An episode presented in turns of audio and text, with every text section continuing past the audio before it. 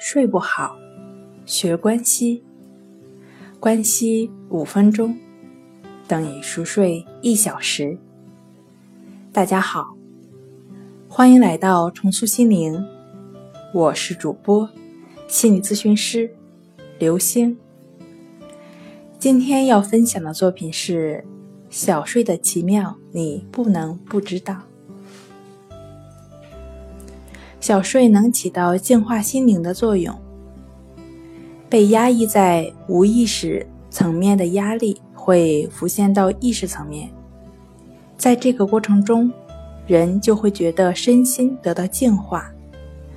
自我暗示能力弱的人，在小睡之前不要去想或者故意排斥某种想法，只要彻底的放松就可以了。在这个过程中。既能改变受别人左右的性格，又能改善睡眠质量。小睡应该是不受任何人干扰的特权。